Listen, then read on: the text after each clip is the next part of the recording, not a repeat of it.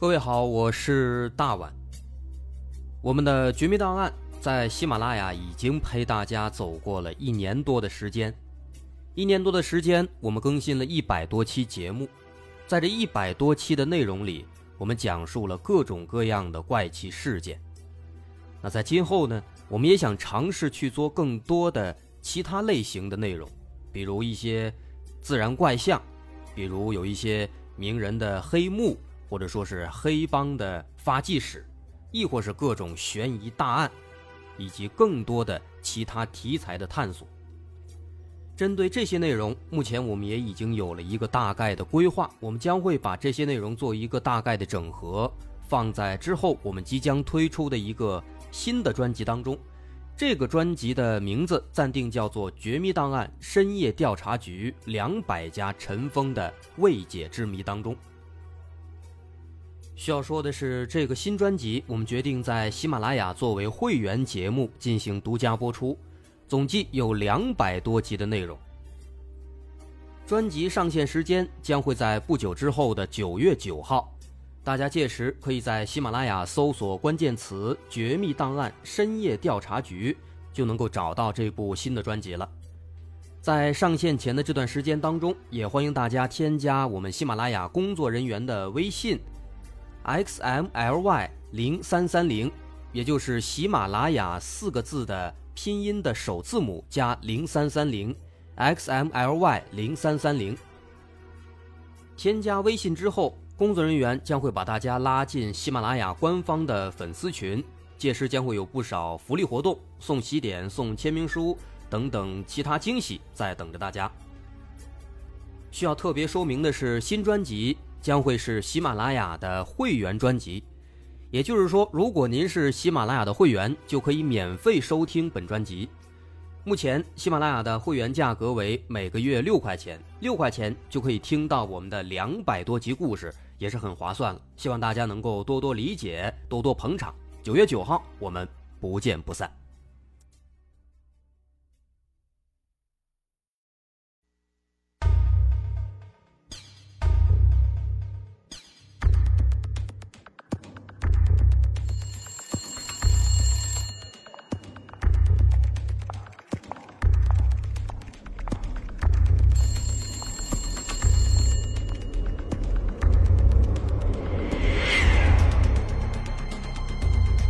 索事实真相，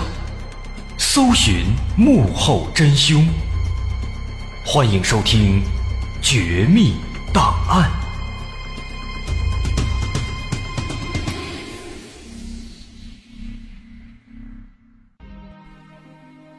还原事实，探索真相。欢迎来到今天的《绝密档案》，我是大碗。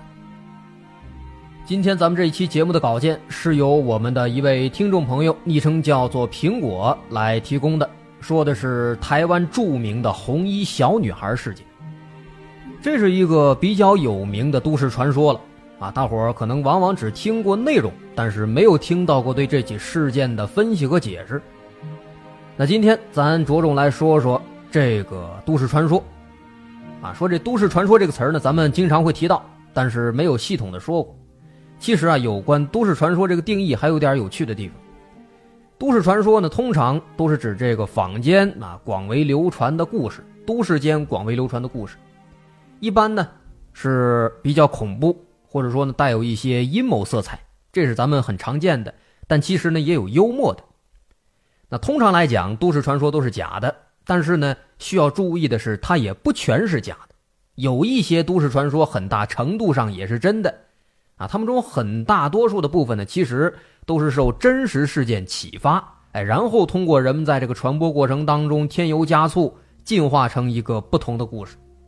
那咱们节目里面呢，曾经就说过很多很多这样的都市传说，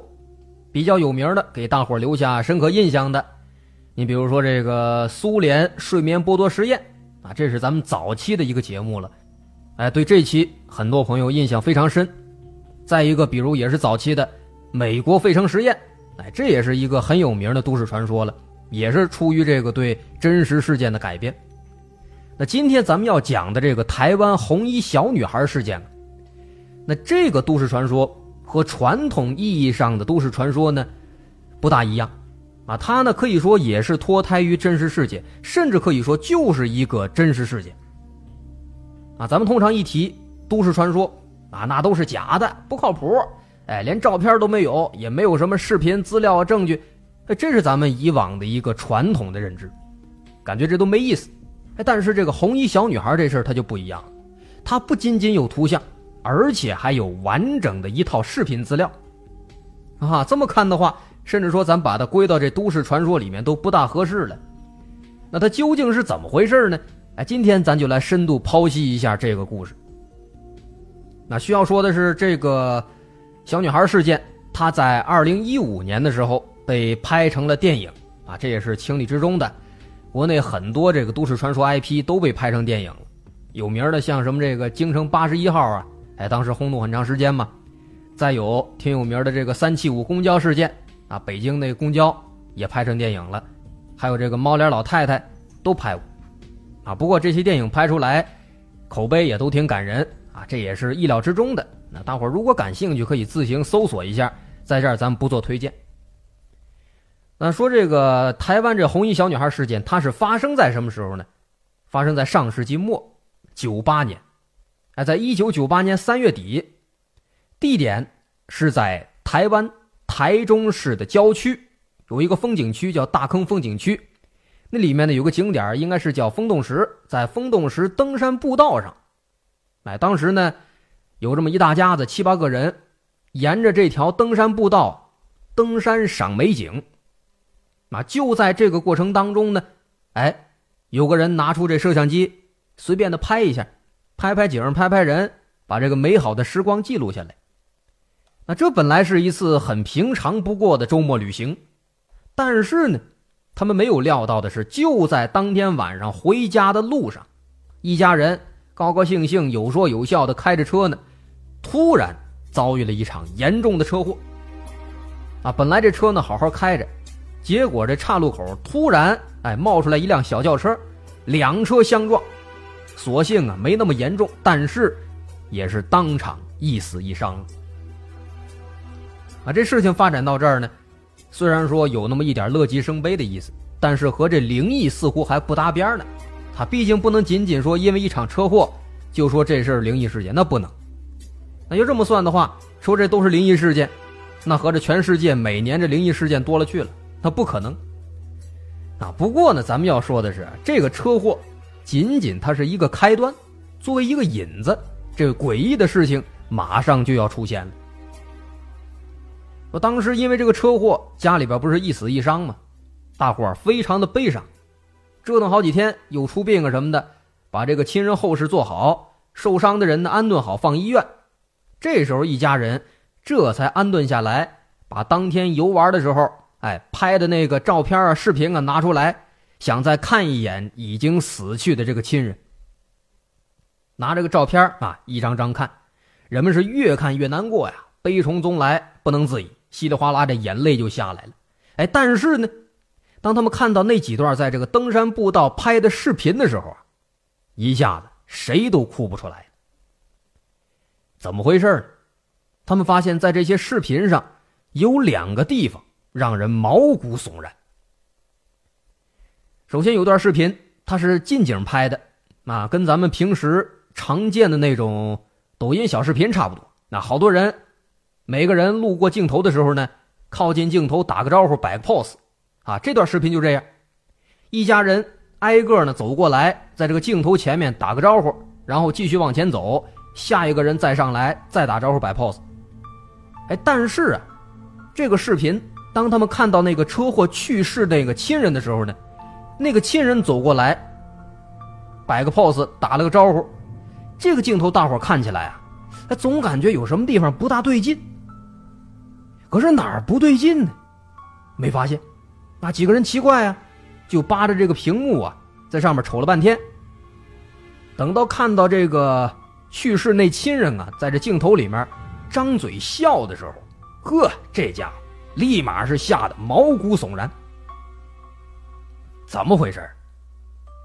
在这视频里边，这人笑的时候呢，他一张嘴，能看到在他这个嘴里边两边嘴角上莫名其妙的出现了两颗獠牙，还就像是那个电视里边那吸血鬼那样的两根獠牙。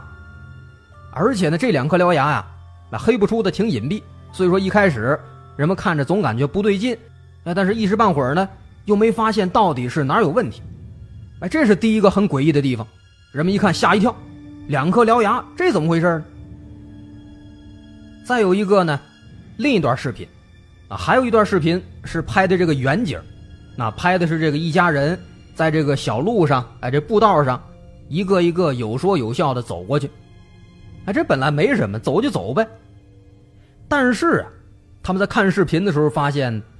在这个一家人七八个人全部走过去之后啊，在最后一个人的身后边，人们看到这身后边多了一个人，有一个穿着红色衣服的一个小女孩。这个人呢，不是他们家的，没人认识。哎，但是呢，他就这么悄不声的跟在这一帮人后边，也不说话。也没有什么其他多余的动作，哎，就很自然的，就好像是一家人一样，在后边这么走，这么跟着。而且呢，这小女孩的状态看着也非常诡异，啊，走路啊很轻，轻飘飘的，而且从视频上看呢，这姑娘脸色铁青，最要命的是，看不清她这个眼睛。从视频上看呢，这小女孩的双眼好像啊被一层这个阴影给盖住了，看不清。那人们当然也就看不清这小女孩具体是长个什么样子了。啊，就这还不算什么，最吓人的是什么呢？所有人都没印象，啊，谁都不记得说当时有一个小女孩在后边跟着，没有人记得，没人知道，就连当时拍视频的这个人啊，他也是没印象的，他不记得有这回事啊，这就太诡异了，平白无故多了个人，拍的时候没有。现在一看录像呢，有了，人们是越想越害怕，越想越瘆得慌。再联想当天晚上，啊那场突如其来的车祸，这死者在视频上呢，还莫名其妙的有了两颗獠牙。现在呢，这小女孩不知道什么地方冒出来了。这奇怪的事情啊，接连出现。那台湾那边呢，又本来是比较容易迷信的。啊，总爱说这鬼啊、神啊之类的。所以说啊，当时呢，这家人就认为说，这个视频里面这个红衣小女孩，她肯定有问题，有可能她就是问题所在。因为按照这个时间顺序，他们排了一下，是先拍了这个小女孩有的这个视频，然后呢又拍的那个近景哎摆 pose 那视频，出现獠牙那个，那再之后到了晚上回家的时候，路上出了车祸了。是这样的一个时间顺序，所以说对这些诡异的情况呢，一家人展开了猜测，他们就想，这个红衣小女孩她很有可能是有问题的。有什么问题？他们觉得这个小女孩有可能是当时盛传一时的一种超自然生物，叫做魔神仔。还原事实，探索真相，独到的风格，优质的内容。全网首档原创悬疑纪实类音频节目，全网收听第一《绝密档案》，面向全球招商，口播硬广、软性植入、APP 投放，你想不到的我们全都有。拨打全宇宙唯一招商热线：幺八六三零幺零六六五五。说这个魔神仔，这是一个什么东西呢？它和咱们传统意义上听说的什么这个幽灵啊、鬼魂啊，跟这个不太一样。根据这个那边的传说啊，说这个魔神仔是一种类似于妖怪的生物，啊，经常在山林之中出现，是一种超自然生物。这个魔神仔呢，在台湾当地已经有很悠久的历史，啊，根据当地的一些传说，说这个魔神仔身材呢比较矮小，动作很敏捷，它呢有一个功能，它能够迷惑人心，啊，迷惑人类的心智。或者说是搞一些恶作剧，从而让人失踪，把人拐跑。不过呢，他也有弱点，他的弱点呢就是怕声响，啊，声音特别大，响声特别大，他就害怕了。所以说，人们往往会用这个敲锣打鼓的方式，哎，来驱赶这些魔神仔。在台湾的各个地方，都有很多这个老人或者小孩被魔神仔给抓走的传说。那么这里边这个情节呢，和这个日本传说当中的神隐啊很类似。啊，说到神隐，这个咱不清楚，大伙是不是熟悉啊？不了解呢也没关系，大伙应该都看过那个《千与千寻》那个动画电影，很好看。这个《千与千寻》它这个日本名字、日文名字直译过来呢，是《千与千寻的神隐》。咱这么一说，大伙应该就大概明白了，为什么这么叫呢？哎，那片子里边讲的不是说这个千寻和他爸爸妈妈一不小心到了这个鬼怪的世界吗？这种遭遇就叫做神隐。那来到了鬼神的世界，被鬼神带到他们的世界了，就叫神隐。啊，神隐也是一种很有意思的一种，算是神话传说现象吧。改天如果条件允许，咱们可以单独做一期节目来聊一聊。还是说这魔神仔，说按照这个台湾当地那个传统呢，如果有人被魔神仔给拐走了、失踪了，那么乡亲们会请出地方的这个城隍爷。王爷等等，这个神像出巡，啊，四处敲锣打鼓放鞭炮，那为的是把魔神仔给吓走，把人放出来。那一般人们这个失踪的原因，人们回来之后啊，回忆往往说呢是吃了这个魔神仔给的食物，哎，但是清醒过来之后呢，发现自己吃的不是什么鸡腿啊之类的，都是什么树叶呀、昆虫啊、石头，都是这个。包括之前在零八年的时候。啊，也不短了，十年前了。零八年的时候呢，台湾发生过一起魔神仔拐人的事件。零八年那年有一个台风叫海鸥啊，当时这海鸥过去之后呢，在台湾南部的这个屏东县恒春镇，这个镇子有一个八十岁的老妇人叫红林。这老妇人上山去采蘑菇啊，采蘑菇的老妇人，哎，采着采着失踪了，找不着了。那当时他去的这个地方呢，是当地顶社公园里边的一座山。这个山呢并不大，很好搜索。哎，但是当时啊，人们搜了整整五天，愣是没找到人。这不是邪乎事儿吗？直到说后来五天之后，这老人在偶然间才被一个公园的巡山人员给发现了。哎，但是这些地方呢，之前人们搜了很多次了，没找到。后来问这老人说去哪儿了，老人说应该自己是遇到魔神仔了。这魔神仔呢带着自己跑了五天，这才放他回来。啊，不过对于老人这番说辞啊，很多人啊，大多数人呢还是比较理性的，认为这老人有可能是因为当时啊可能自己迷路了，受到惊吓啊，劳累过度啊，从而引起的这个意识模糊，产生了一些幻觉。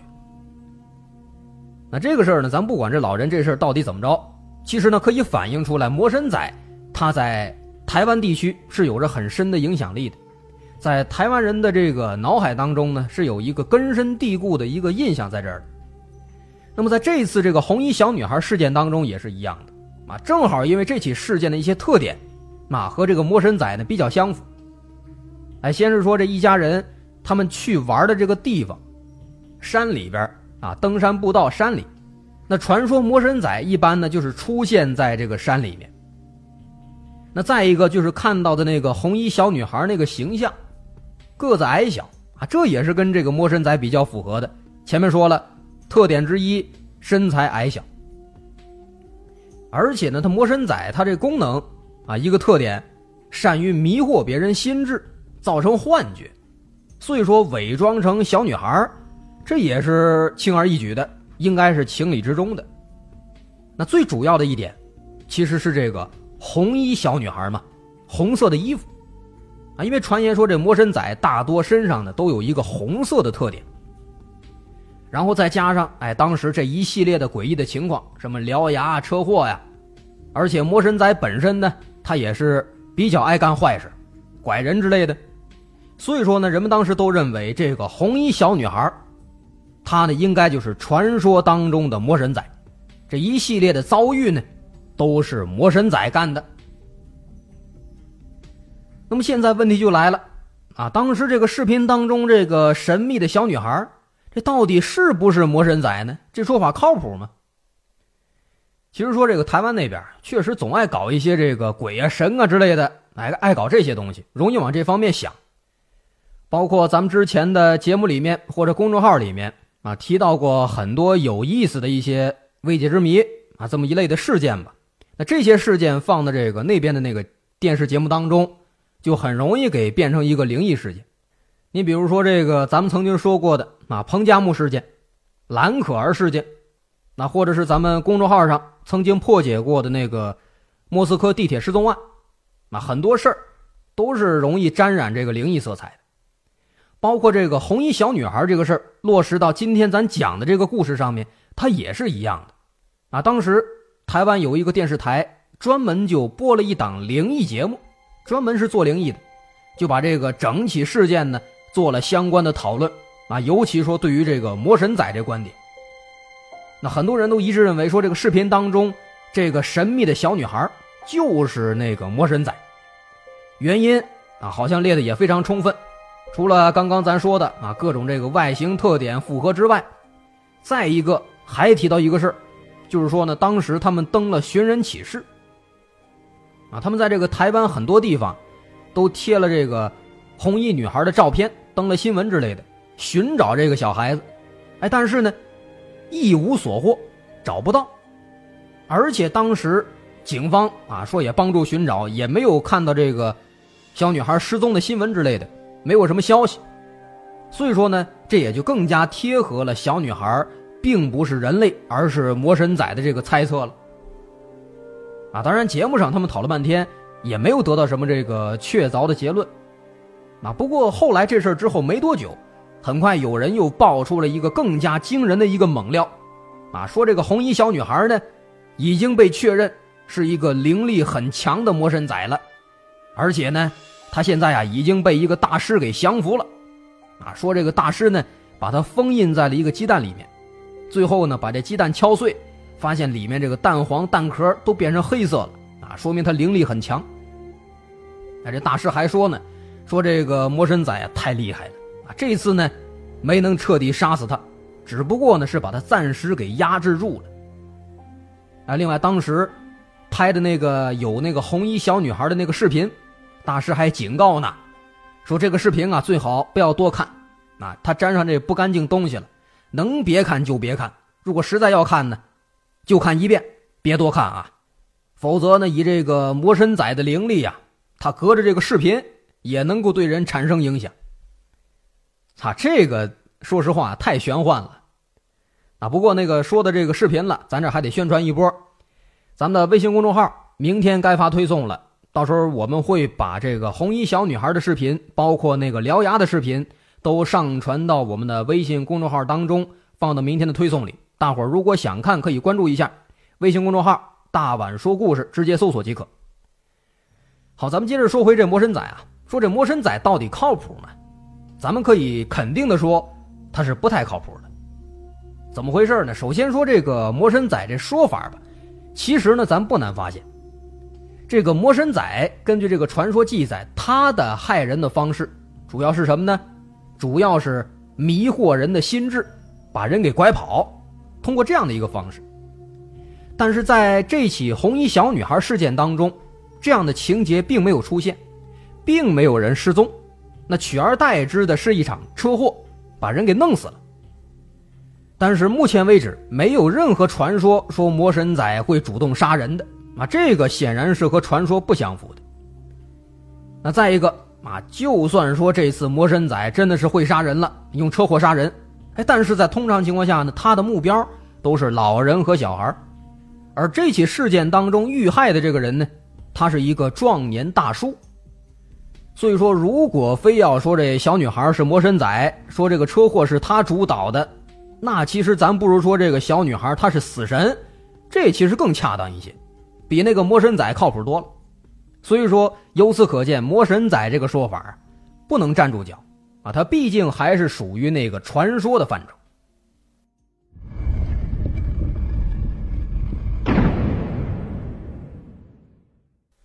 那咱说了这么多啊，分析了半天魔神仔，魔神仔不太可能。那这个事儿他有没有比较科学的解释呢？啊，这科学解释确实是有，只不过呢有那么一点点小瑕疵。有这个专家呢，专门对这个事儿的这个视频啊，当时做了一个分析，最后呢得出结论说这个事儿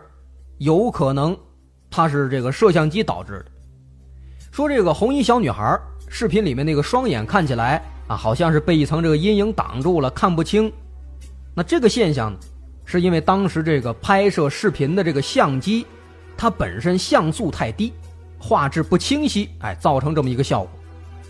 啊，这个确实是有可能的。毕竟九八年那时候这相机应该也还没有那么发达啊，的确是也存在这个情况。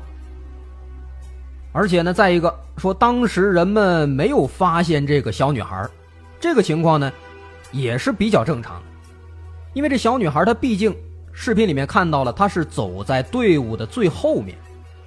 而且呢，从视频里面也能看出来，一家人玩的兴致很高，非常高兴。没有人会注意到这个小女孩，这也是有可能的。啊，至于说那个死者的那个视频上，哎，那个近景视频有那么两颗獠牙，这个呢也是因为这个相机不太好啊，曝光不清晰，最终出现了这么一个现象。而且专家还指出了，说如果你仔细观察这个视频了，其实能发现啊，在这个视频当中，每一个人都跟鬼似的，啊，要么说这地方太模糊。要么呢，就是他这嘴上也出来两颗獠牙，啊，这一点确实，大伙儿明天咱推这个推送的时候啊，可以看看那个视频，的确是有这种现象啊，确实看起来好像每个人都有点不正常。哎，这就是专家给出的说法，主要呢是硬件问题，再一个大伙玩的太尽兴了，没看到那小姑娘。但这个说法呢有点小瑕疵，毕竟这个视频呢是人拍的，当时拍视频的那个人。他也没有看到当时有那个小女孩，啊，如果说他确实也因为太尽兴了没注意到，这可能性太低了。那当然，咱们也可以解释为说他当时可能看到了，只不过呢重点没在那儿，后来忘了，啊，这个可能性应该也是存在的。那无论如何吧，这个确实也是目前为止最为科学、最为合理的一个解释，咱们可以做保留。不过，这起红衣小女孩事件，这起事件它有趣的地方在哪儿呢？在于它的不单一性。啊，根据台湾媒体爆料，说不止这一家人看到过这个红衣小女孩，后来呢，有其他人也看到了。那后来看到的这个人呢，倒是没出什么意外，但是也没好哪儿去。他说，自从他看到这小女孩之后啊，就开始走霉运啊，生意破产，又失恋什么的，麻烦事接踵而至。包括再往后，还有人爆料说自己在和朋友钓鱼的时候，哎，也看到这个小女孩了。总之呢，就是说，看到这红衣小女孩的人应该是不止这一个，不止那一次，而且地点呢也基本都类似，都是在那个大坑风景区那个登山步道附近。哎，但是后续这些人呢，他们有可能在说谎，因为他们都没有留下视频证据，啊，所以说在这儿呢，咱们可以先把这些。给排除啊，先不多加考虑。那么，其实纵观这整起事件，首先咱们可以肯定的是，咱们不知道这个小女孩到底是何方神圣，不知道她为什么会出现在那儿，也不知道为什么后来寻人启事找不到她，这些咱都是不清楚的。但是我们知道，仅仅凭借目前我们得知的这些信息啊，就说那个红衣小女孩。是什么怪物啊？不是什么活人，并且呢，还说是这小女孩导致这个家庭后来出现车祸，她是幕后真凶，啊！如果这么说的话，这显然是缺乏直接的证据的，这是毫无疑问的。而当地人之所以能够众口一词啊，一方面呢，和当地盛传的这个传说是有关系，啊，一出现什么不好的事儿了，失踪了，人们容易往这儿联想。那再加上这小女孩呢，本身红色衣服嘛，那红色啊，它本身带有一个这个警告的信息在里面，容易让人产生一种紧张感啊。这就是为什么说恐怖片当中往往都说这个穿红衣服跳楼变厉鬼都有这个说法。那么再加上往后这个什么车祸啦这些倒霉事儿吧，人们因此呢会把这些仅仅是巧合的事儿呢，互不相干的事儿哎加以联想，得出说这小女孩是这个鬼怪的说法。其实咱们不妨做一个正常的推测，那可能这个小女孩啊，就是一个普通孩子，她呢恰好也是去那儿玩正好呢又碰上这一大帮人了，那因而也就恰好出现在了镜头里面。而且就像这个专家分析的，啊，当时一家人玩得很尽兴，很高兴，并没有发现他。那摄像的这个人呢，可能一开始确实也看到了，但是后来呢，没怎么注意，把这事忘了，怎么着的也有可能。啊，至于说为什么事后说张贴寻人启事没看到他呢？没找到他呢？可能人家根本就没看到这寻人启事，也可能呢，这个寻人启事没有贴到那个小女孩所在的城市，还有可能人家确实看到了，但是呢，这个小女孩的家人可能也迷信，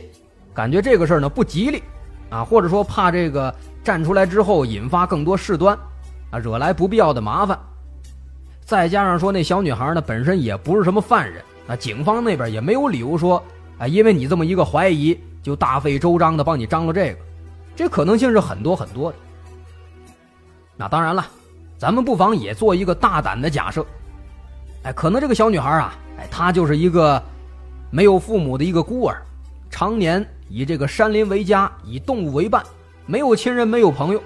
那么自己在山林步道之间寻找食物和水源，自己一个人生活。哎，而且也没有什么这个可供换洗的衣服，可能就只有那么一件哎，应该是捡来的红色的衣服就穿上了，一直穿着也不脱了。